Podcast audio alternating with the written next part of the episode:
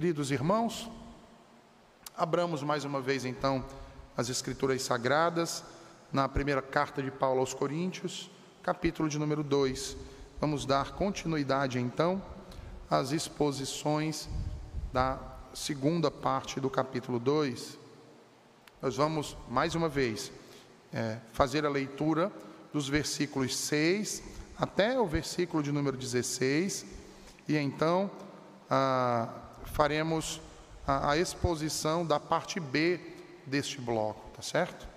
Então nós vamos fazer leitura do versículo 6 ao 16, mas nos concentraremos na segunda parte desse bloco, porque na semana passada nós já demos início à exposição dos primeiros versículos. Então, assim diz o Senhor. Entretanto, expomos sabedoria entre os experimentados não porém a sabedoria deste século, nem a dos poderosos desta época, que se reduzem a nada. Mas falamos a sabedoria de Deus em mistério, outrora oculta, a qual Deus preordenou desde a eternidade para a nossa glória. Sabedoria essa que nenhum dos poderosos deste século conheceu, porque se a tivessem conhecido, jamais teriam crucificado o Senhor da glória. Mas como está escrito, nem olhos viram, nem ouvidos ouviram, nem jamais penetrou em coração humano o que Deus tem preparado para aqueles que o amam. Mas Deus nolo revelou pelo Espírito, porque o Espírito a todas as coisas perscruta, até mesmo as profundezas de Deus. Porque qual dos homens sabe as coisas do homem, senão o seu próprio espírito que nele está. Assim também as coisas de Deus, ninguém as conhece, senão o Espírito de Deus. Ora, nós não temos recebido o Espírito do mundo, e sim o Espírito que vem de Deus, para que conheçamos o que por Deus nos foi dado gratuitamente. Disto também falamos, não em palavras ensinadas pela sabedoria humana, mas ensinadas pelo Espírito conferindo coisas espirituais com espirituais. Ora, o homem natural não aceita as coisas do Espírito de Deus, porque eles são loucura e não pode entendê-las, porque elas se discernem espiritualmente. Porém, o homem espiritual julga todas as coisas, mas ele mesmo não é julgado por ninguém. Pois quem conheceu a mente do Senhor, que o possa instruir. Nós, porém, temos a mente de Cristo. Amém. Senhor bendito, a tua palavra foi lida e agora será proclamada aos filhos da tua aliança, Senhor, nesta manhã. Toma-nos em tuas mãos e fala aos nossos corações. Transforma-nos para o louvor da tua glória. Em nome de Cristo. Amém.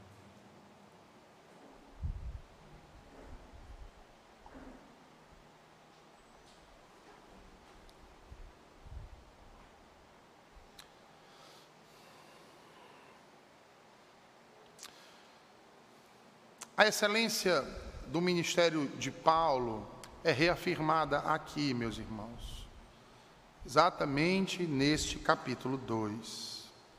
E ela é reafirmada principalmente em virtude do desprezo que alguns dos coríntios vinham demonstrando a ele e principalmente vinham demonstrando ao evangelho que ele havia pregado. Dentre as críticas que faziam, se destacavam as que eram direcionadas principalmente ao seu discurso e também ao conteúdo dele. Como nós vimos, alguns dos coríntios, de forma dura e pecaminosa, diziam que a mensagem de Paulo era desprovida de sabedoria, ou seja, era uma mensagem destituída de ornamentos retóricos, de linguagem emotiva, e de poder de persuasão. Elementos estes ah, comuns aos discursos dos grandes oradores daquele tempo, principalmente os retóricos, a fim de chamar a atenção de seus ouvintes para convencê-los acerca de uma determinada ideia ou de um determinado conceito. Paulo, então, de um modo sábio e inspirado pelo Espírito Santo de Deus, passa então a responder essas críticas, e também os críticos, dizendo que, em primeiro lugar, que seu objetivo e desígnio ministerial não era demonstrar o seu conhecimento, não era demonstrar as suas habilidades discursivas ou a, a sua retórica. Muito pelo contrário, o seu desígnio ministerial era não saber nada entre eles, para que Cristo, de modo puro e tão somente, e o seu evangelho fosse anunciado a eles. É isso que ele diz, os versículos 1 e 2. Ou seja, ele quis dizer para eles que a única coisa que ele tinha em mente ao proclamar o evangelho a eles, quando ali chegou naquela cidade, era expor a Cristo, porque Cristo é suficiente.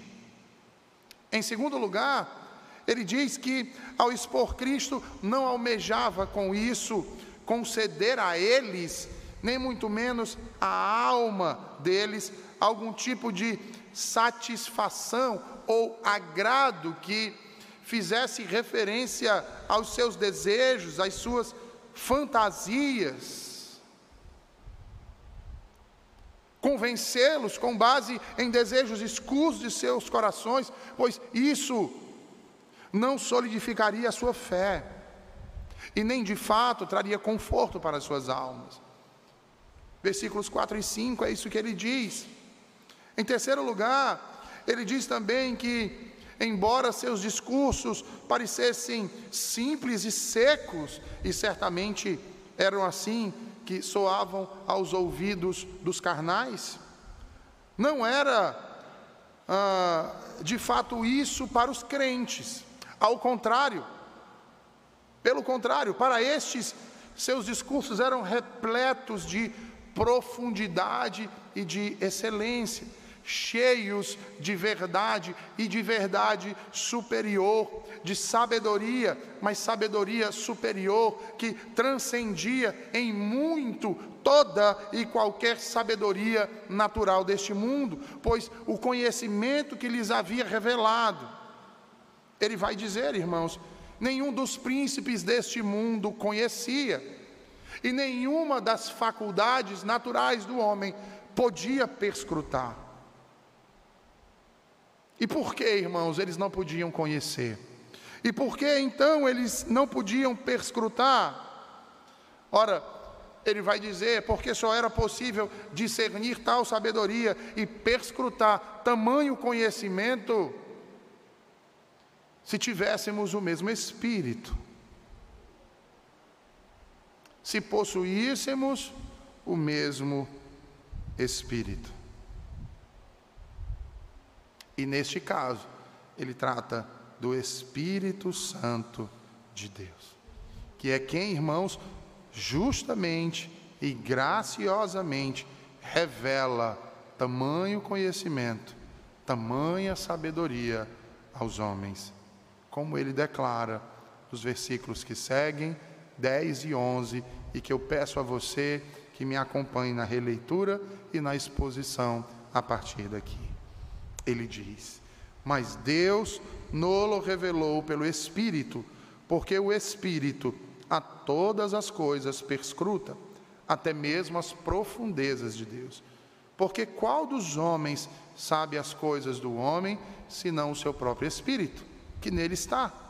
Assim também, as coisas de Deus, ninguém as conhece, senão o Espírito de Deus. Vejam, através de uma comparação entre o conhecimento que o homem tem de si mesmo e o conhecimento de outros homens e o conhecimento de Deus, Paulo ah, mostra as limitações que o homem natural possui para conhecer algo, quer extrinsecamente, quer intrinsecamente. Ora, meus irmãos, os homens se julgam muito sábios, capazes e autossuficientes para obter qualquer tipo de conhecimento de modo eficaz, e isso baseando-se em suas capacidades cognitivas, o que não é verdade. Talvez você olhe para mim e diga assim, mas como, pastor? Não é verdade. O homem é um ser racional. Deus deu a ele ah, ah, faculdades cognitivas. O homem consegue ter discernimento de muitas coisas. E ele chega a determinados conhecimentos que são inimagináveis. Ora, quem diria, pastor, que nós poderíamos ver a imagem de alguém sendo transmitida em uma caixa, em um quadro, com movimentos, com voz, como se as pessoas propriamente ditas estivessem dentro daquelas caixas. Quem diria que o homem poderia voar como um pássaro? Olhe para os aviões, os homens podem chegar ao conhecimento. E não, irmãos, não podem. Não podem. Eles não podem chegar, pois todos os homens, apesar dessa estrutura com que foram criados, racional, com toda a sua capacidade intelectual, ainda assim, não é exaustivo, é limitado, irmãos e é dependente, principalmente em seu estado decaído. O homem, como dizia Agostinho, Santo Agostinho, só pode obter conhecimento à luz da verdade. E essa verdade, meus irmãos, está arraigada em Deus, o sumo conhecimento, a máxima sabedoria. O homem natural depende de luz, depende de revelação e, portanto, depende de Deus para que possa obter todo e qualquer tipo de conhecimento. Vejam, Deus, em Sua graça e boa vontade, através das obras da criação e de Sua providência, manifestou aos homens, todos os homens, tudo aquilo que era necessário ou suficiente para que eles pudessem conhecer e compreender a si mesmos, a criação principalmente o seu Criador. Este último, inclusive, sendo a razão da existência de todos os seres humanos. Entretanto, após a queda de nossos primeiros pais, esse conhecimento natural tornou-se insuficiente para que o homem pudesse conhecer a verdade, pudesse conhecer a vontade do Criador, pudesse ah, ah, viver de modo a estabelecer, por exemplo, um relacionamento pactual com o Senhor. Na verdade, devido à natureza pecaminosa. O homem passou a desprezar esse conhecimento, principalmente o conhecimento de seu Criador, vindo a tornar-se seu inimigo. É a partir daí então que o homem passa a idolatrar a si mesmo, enxergando a si mesmo como autossuficiente e produto do acaso. Rendeu glória à criatura ao invés do Criador, e com isso foi servido a revelar-se de modo especial e extraordinário o Senhor em diferentes tempos e em diferentes formas, através de diferentes meios, a fim de dar ao homem então o verdadeiro conhecimento de sua, vontade, de sua vontade e de sua verdade para a salvação. Diante então dessa realidade, a pergunta que vem até nós nesse instante é: como Deus então revelou-se? Durante a antiga dispensação, a Bíblia nos diz que Deus se revelou algumas vezes através daquilo que chamamos de teofania uma manifestação de Deus aos homens, de sua glória. Passagens como as de Gênesis 12, versículo 7, capítulo 17, capítulo de 18 e versículos 1, dentre outros, onde encontramos a expressão o Senhor apareceu, ou não obrigatoriamente nessa ordem, apareceu o Senhor, né, nos atestam essa grande verdade. Mas Deus, veja, revelou-se não apenas por meio de teofanias, Deus revelou-se também através de visões. Aos seus profetas, como as que encontramos em textos como o de 2 Samuel, capítulo 24, 2 Reis 17, 1 Crônicas, dentre outros irmãos, e não apenas por teofanias ou visões, mas também por palavras. Como fez, nós estamos lendo aqui o texto de Samuel, né, terminamos 1 Samuel, estamos em 2 Samuel, e vimos como Deus falou com o profeta Samuel. Diante dessa realidade, meus irmãos, podemos então enxergar a habilidade e a voluntariedade que o Senhor teve em se comunicar de modo eficaz para com os homens. Sendo essa, então, uma grande e sublime razão para a alegria e confiança dos santos. Notem que o Senhor é quem mostra, portanto, irmãos, ou melhor, é o Senhor quem faz conhecido todos os caminhos, principalmente os seus é o Senhor quem torna conhecida a sua aliança. É o Senhor quem revela a sua salvação, o seu poder, os seus mistérios, a sua graça, o seu amor, a sua justiça. É Ele, irmãos, e nenhum outro que guia os homens e os instrui em sua verdade. Como diz o salmista no Salmo de número 25. Abra sua Bíblia no Salmo 25, por favor.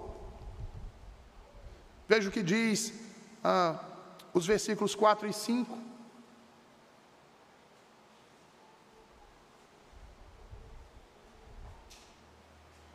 O salmista diz: Faze-me, Senhor, conhecer os teus caminhos, ensina-me as tuas veredas, guia-me na tua verdade e ensina-me, pois tu és o Deus da minha salvação, em quem eu espero todo o dia. Veja, o salmista está a declarar aqui que quem guia o homem é o Senhor, que quem ensina o homem todas as coisas é o próprio Deus.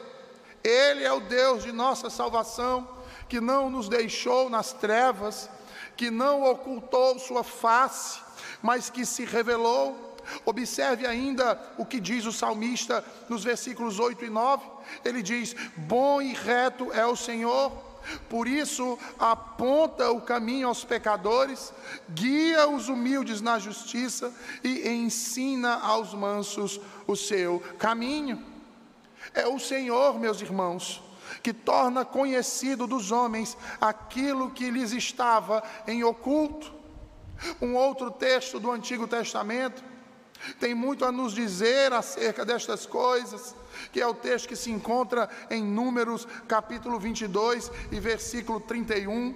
O texto trata ah, de Balaão, ali ah, é um, se utiliza um verbo ah, chamado galar, que significa descobrir ou descortinar.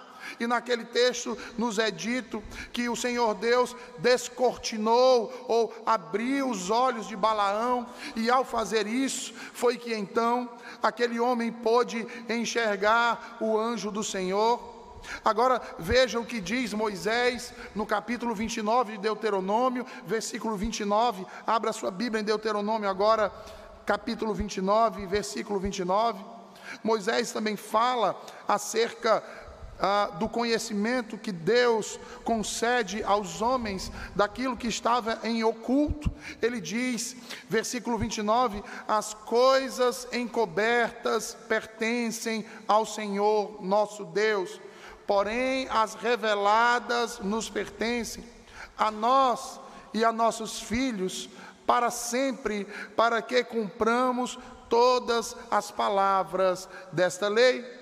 Ora, era exatamente isso o que Paulo queria que os coríntios então entendessem, quando falou no versículo de número 7 da sabedoria de Deus em mistério, outrora oculta, mas que através de sua mensagem lhes estava sendo então revelada. O evangelho que proclamou a eles, o qual eles agora estavam desprezando, era exatamente a manifestação dessa sabedoria, era exatamente a manifestação desse conhecimento, era exatamente o abrir ou desvelar daquilo que estava oculto, agora estava sendo iluminado, trazido, mostrado a todos os homens, descortinado a todos aqueles que creram, que amaram ao Senhor.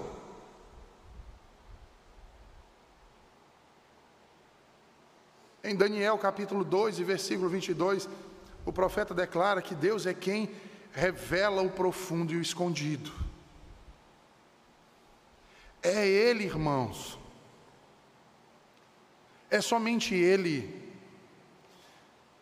Sábio nenhum nesse mundo,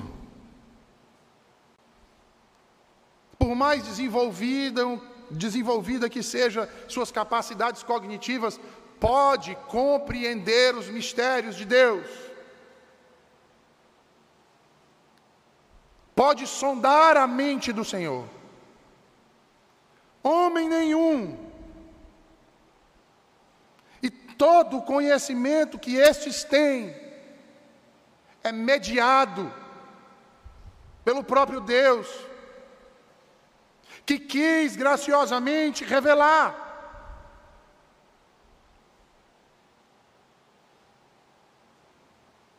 E isso nos mostra a sua soberania, irmãos.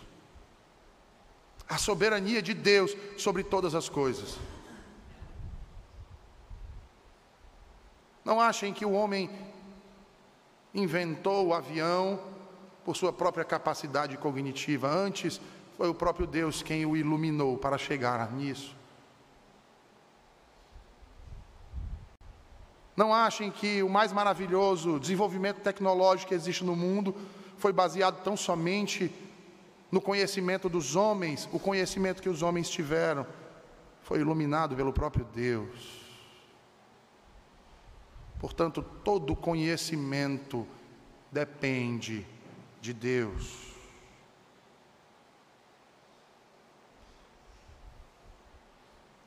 E aqui, mais uma vez, eu os lembro do contexto de nosso texto. Os coríntios estavam divididos em partidos por causa de eloquência de alguns, conhecimento de outros, desprezando o Evangelho, as palavras da cruz que lhes haviam sido inicialmente transmitidas por Paulo, como se a mensagem que ele havia proclamado fora desprovida de poder e sabedoria. Não o era.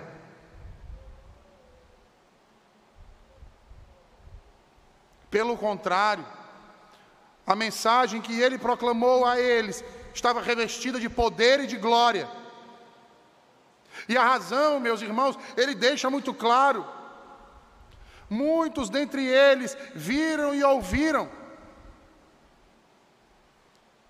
Certamente, muitos viram e ouviram as palavras de Cristo, mas essas jamais entraram em seus corações exceto aqueles que, como diz Agostinho, fizeram o regresso a Deus suo, que mediante a ação do Espírito, tanto viram quanto ouviram a palavra da verdade e foram por este mesmo Espírito, feito então conhecedores dos mistérios de Deus.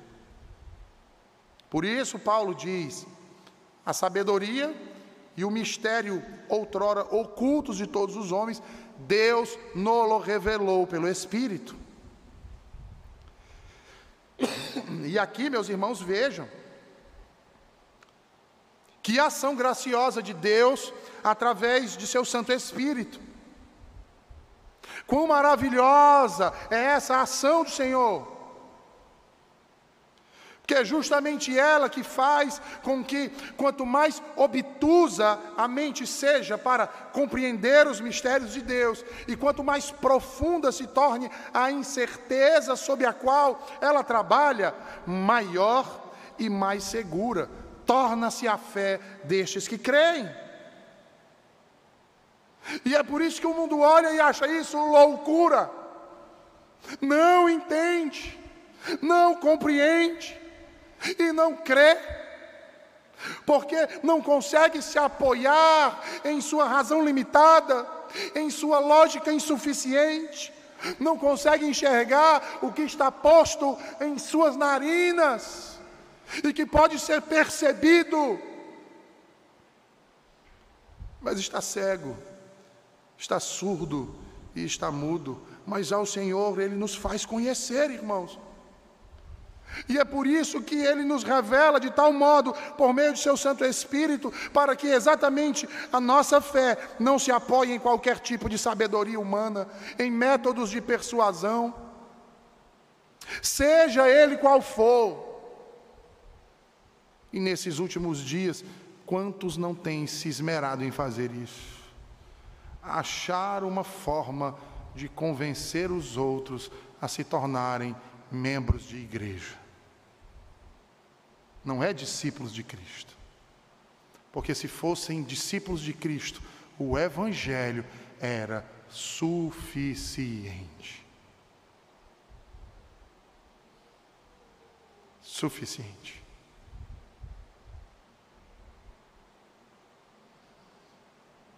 Louvado seja Deus, que não nos deixou a isso, porque cremos no poder do Espírito de Deus, que sabe o que faz, irmãos? Entrega, dispõe e aviva a verdade e o amor no coração dos homens. Vejam, nenhuma observação meticulosa do comportamento de uma pessoa, nenhum convívio com um determinado indivíduo e nenhum diálogo podem nos fazer conhecer verdadeiramente o coração de alguém. Você pode viver 80 anos com a sua esposa. E você pode nutrir a falsa ideia de que conhece completamente o coração de sua esposa ou de seu filho.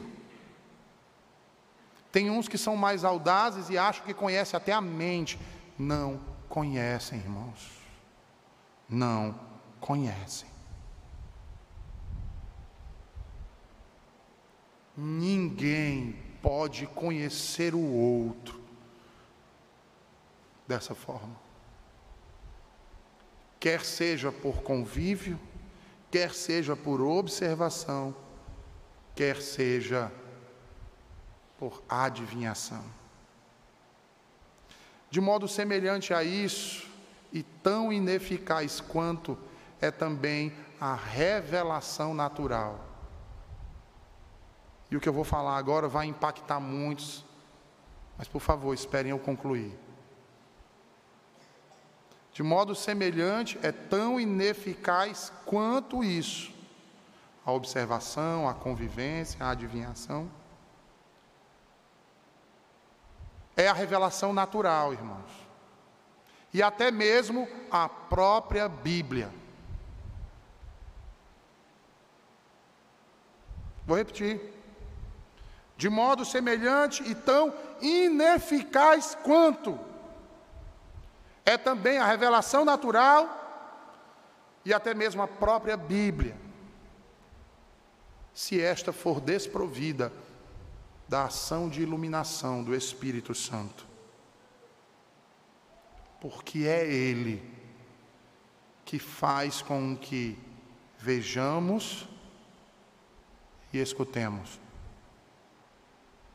E aquilo que vemos e escutamos desça aos nossos corações. E isso faz do Espírito Santo imprescindível a nós. Sabe por quê? porque é somente através do Espírito que conseguimos perceber toda a grandeza, toda a glória daquilo que Deus nos concedeu.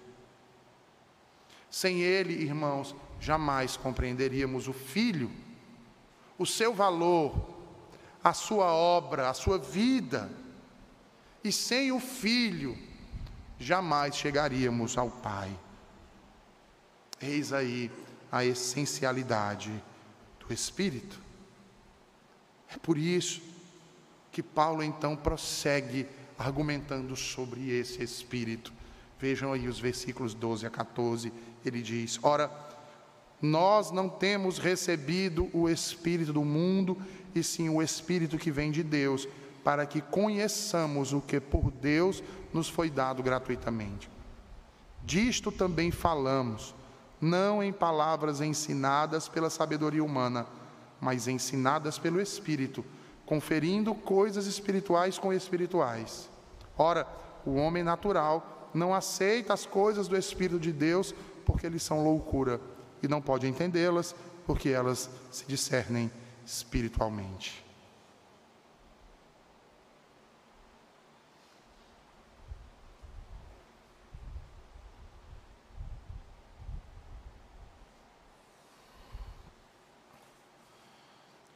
Meus irmãos,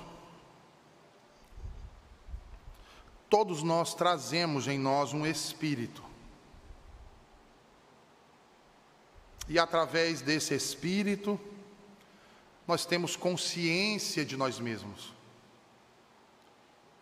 Por isso, nós não apenas vemos e ouvimos as coisas, nós as sentimos e desejamos e nos tornamos conscientes de tudo isso que observamos, provamos e aprendemos. Nos tornamos conscientes daquilo que acontece em nós, no nosso íntimo, e que ninguém mais conhece. É óbvio, porém, que somente o nosso próprio espírito pode saber disso. Igualmente óbvio é também o fato de nunca conseguirmos realmente comunicá-lo a outra pessoa.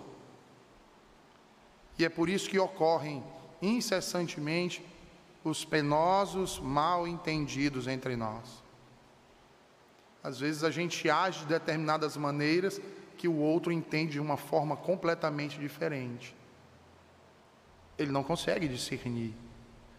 E nós por estarmos tão intrinsecamente ligados ao nosso próprio espírito, não percebemos e achamos que exteriormente é plausível e completamente compreensível e perceptível por parte dos outros, e muitas vezes não é. Dizemos palavras que são interpretadas de outra forma, mas que em nossa intenção interior não era aquilo que pretendíamos comunicar.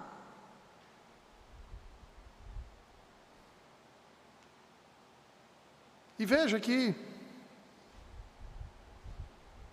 nos esforçamos para fazer isso. E se nós pudéssemos colocar o nosso espírito nos outros, certamente de imediato nos compreenderiam integralmente e saberiam acerca das coisas do ser humano. E assim esse problema estaria resolvido. Quantas vezes, né?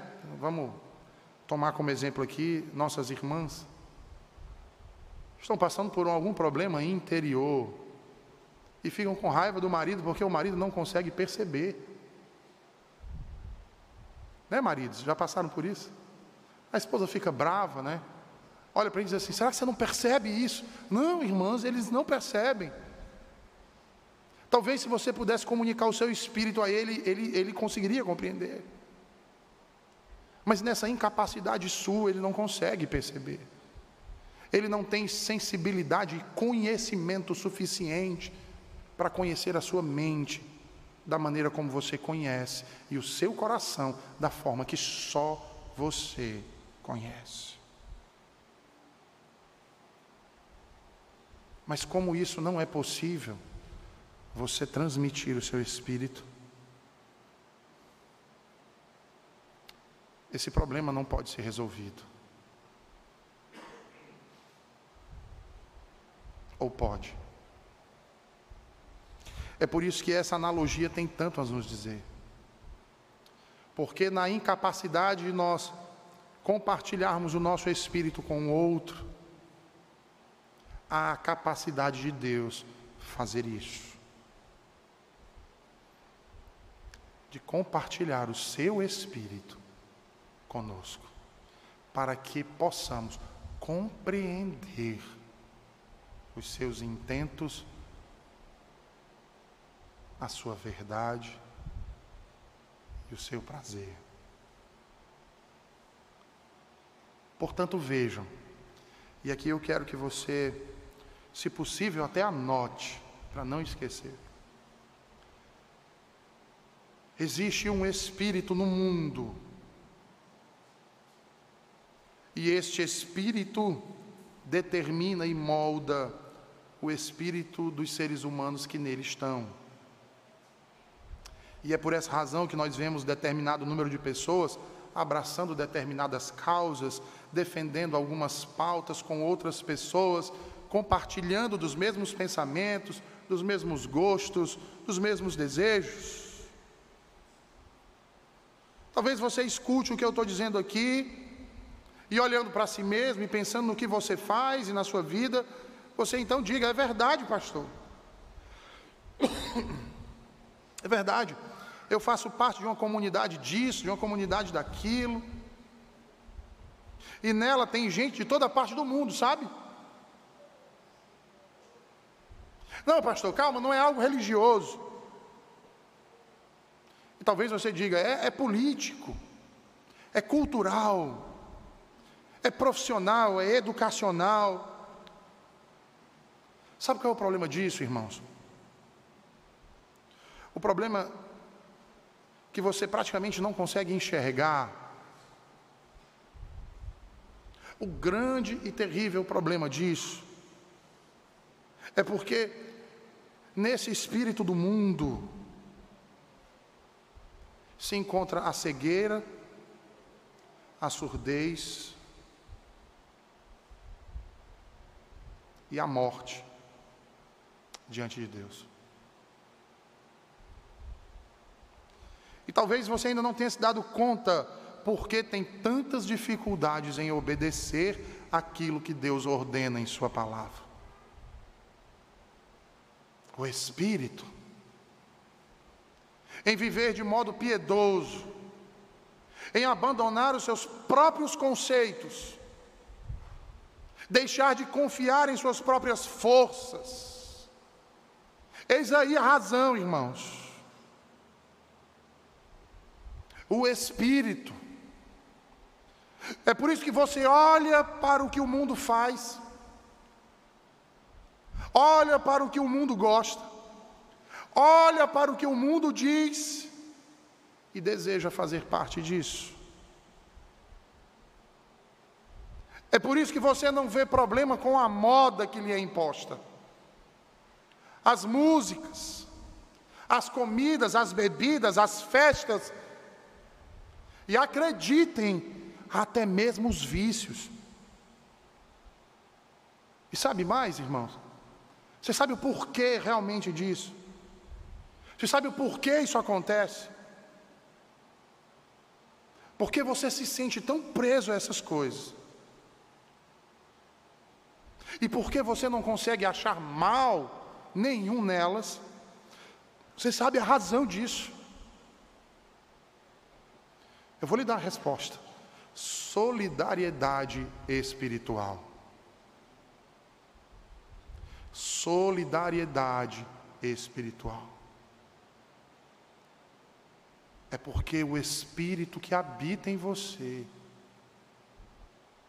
não é o Espírito de Deus. Porque o seu prazer e a sua comunhão não é com o Espírito Santo, mas é com o Espírito do mundo. É por isso que você não entende. não deseja, não sente, não enxerga Jesus Cristo como o ser mais desejado de sua alma. É por isso que você até tenta, mas não consegue achar contentamento nele suficiente para não olhar mais para nada disso.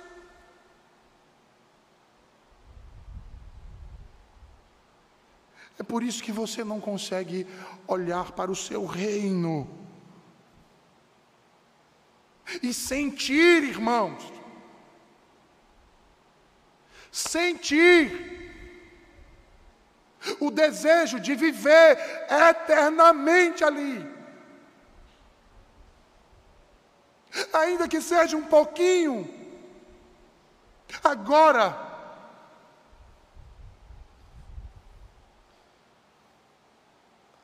É por essa razão que você gosta tanto desse mundo. E que olha para aquilo que é pecaminoso e pérfido e diz assim: Mas isso é tão bom, não pode ser pecado.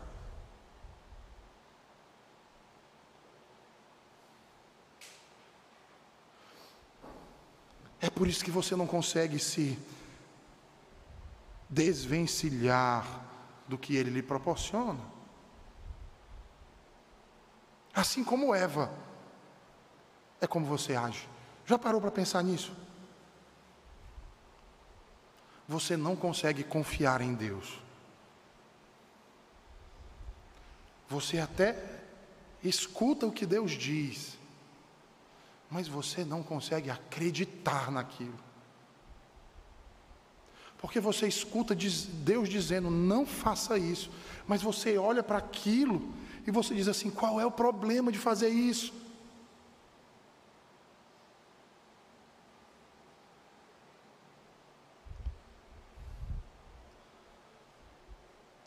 E aí as palavras de Deus passam a não fazer sentido para você. E por isso você prefere agarrar a vida que você julga ser melhor.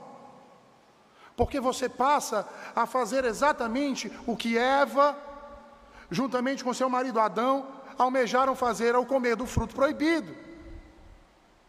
Decidir entre o bem e o mal, serem iguais a Deus. O bem e o mal passa a ser diagnosticado e, e, julgado a partir de você. Deus é apenas um coadjuvante.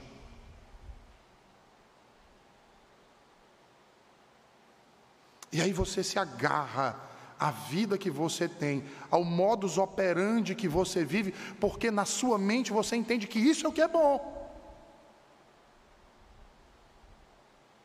E que se Deus disse aquilo, não era bem aquilo que ele queria dizer.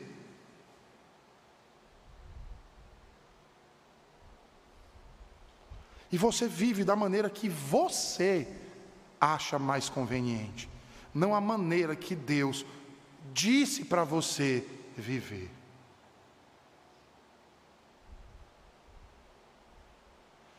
No fundo, o bem e o mal, o que pode e o que não pode, é você quem decide. É você quem quer dar a palavra final. Por quê? por causa do Espírito. Porém, irmãos, no meio deste mundo, há pessoas que já não se encontram sob o domínio desse espírito do mundo, mas têm recebido o espírito que vem de Deus. E neles, esse espírito vindo de Deus, ele reforma, e Ele determina toda a sua vida, o seu modo de pensar. Aquilo que nós chamamos de modus operandi é transformado. E ele faz isso apesar de todas as diferenças étnicas, pessoais, espaciais, temporais. De modo a unir e integrar de tal forma uns aos outros que, como diz Paulo em Gálatas 3,38, nos tornamos um só em Cristo Jesus.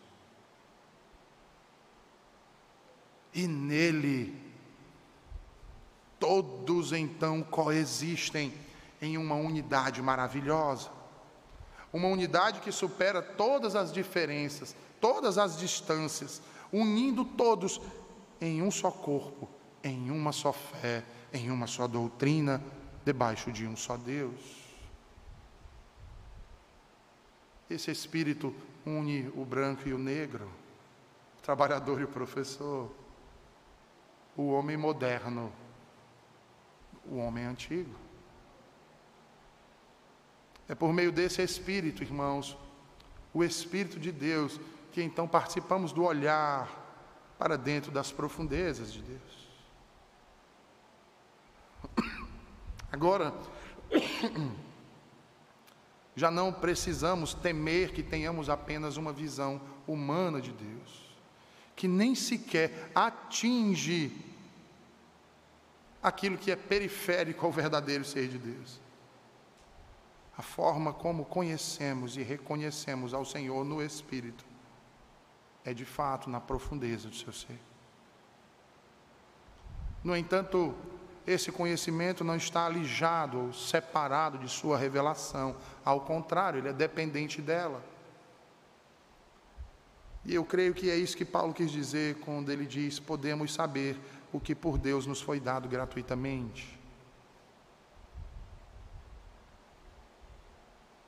que é a salvação. E meus irmãos, certamente em Cristo nós captamos o coração e a essência de Deus, sendo capazes de vê-lo integralmente na pessoa de seu filho. Como escreveu Paulo aos Colossenses, ele é a exata expressão do seu ser. Porém, é pelo Espírito de Deus que conseguimos perceber essa realidade. E somente por Ele, irmãos. Sabe por quê? Porque o Espírito Santo, ele transfigura Jesus para nós, para que possamos enxergar a essência do Deus Trino no homem de Nazaré, no Galileu Jesus. Somente por meio do Espírito Santo é que percebemos o quanto, irmãos, Deus é infinitamente mais sério e santo do que jamais eu e você poderíamos conceber. É por meio do Espírito Santo que percebemos verdadeiramente como ele odeia o pecado de uma forma que nós jamais poderíamos imaginar.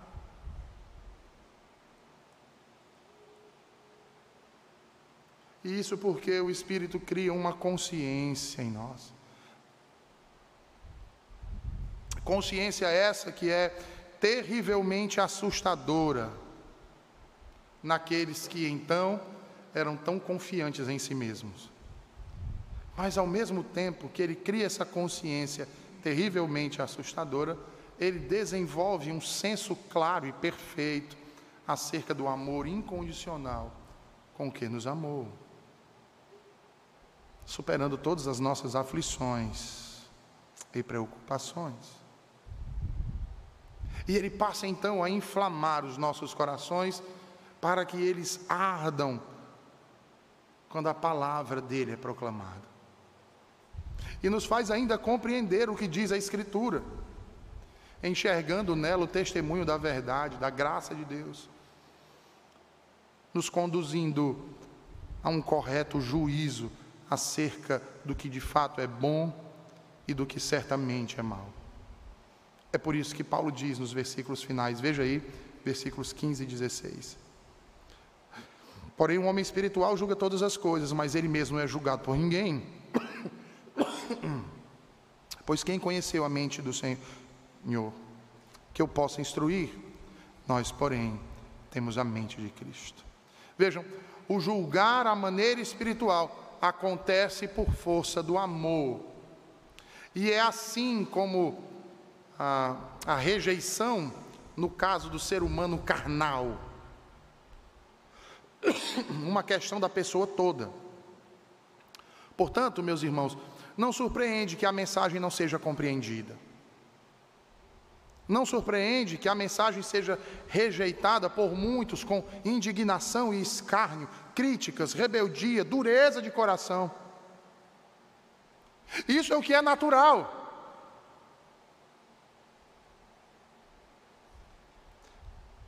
A nossa admiração é exatamente no fato de que,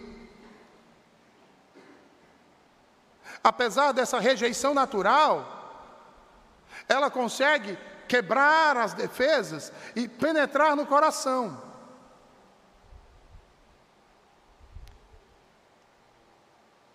E que isso acontece porque o Espírito de Deus é quem conquista este espaço. E ao conquistar este espaço, ocorre então o julgamento espiritual que capta a verdade de Deus. Que verdade é essa? Paulo já havia dito. A verdade é a é a palavra da cruz, do casamento perfeito que há ali. Você já parou para pensar nisso? Hum? Que na cruz ali há um casamento perfeito entre a justiça de Deus e a paz. Como diz o salmista, beijaram-se a justiça e a paz ali no Calvário. Você consegue enxergar isso?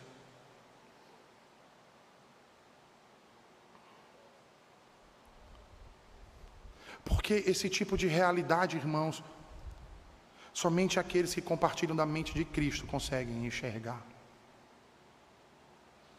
Essas verdades e essas realidades, somente aqueles que têm o Espírito habitando neles conseguem perceber e discernir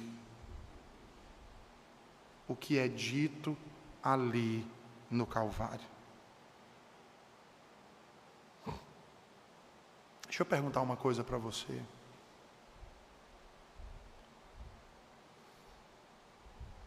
Volte sua mente lá para o Calvário. Olhe para a cruz. Você sabe o que está sendo dito ali?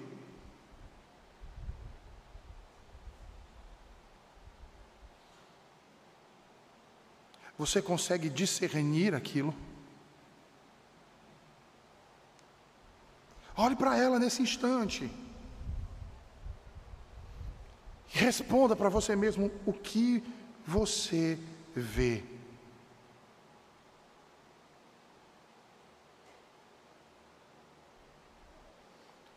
O que é a imagem daquele homem de Nazaré, que foi preso, humilhado, espancado e condenado à morte, tem a lhe dizer.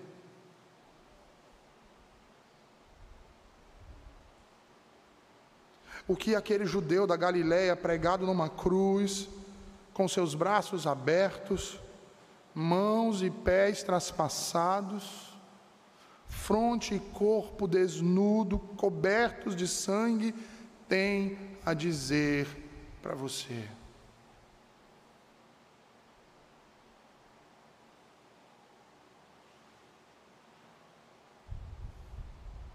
Ouça. Você consegue ouvir?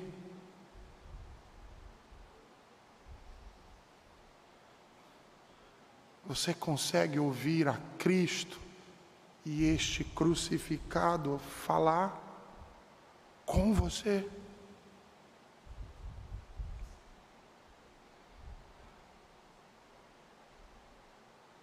Consegue ouvir ele dizer: Foi por ti.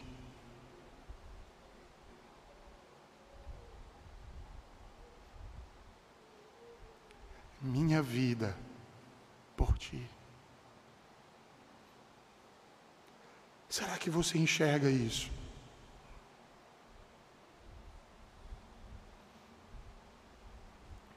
Você consegue ouvir o que a cruz proclama, dizendo: por ti. Por ti. Por ti.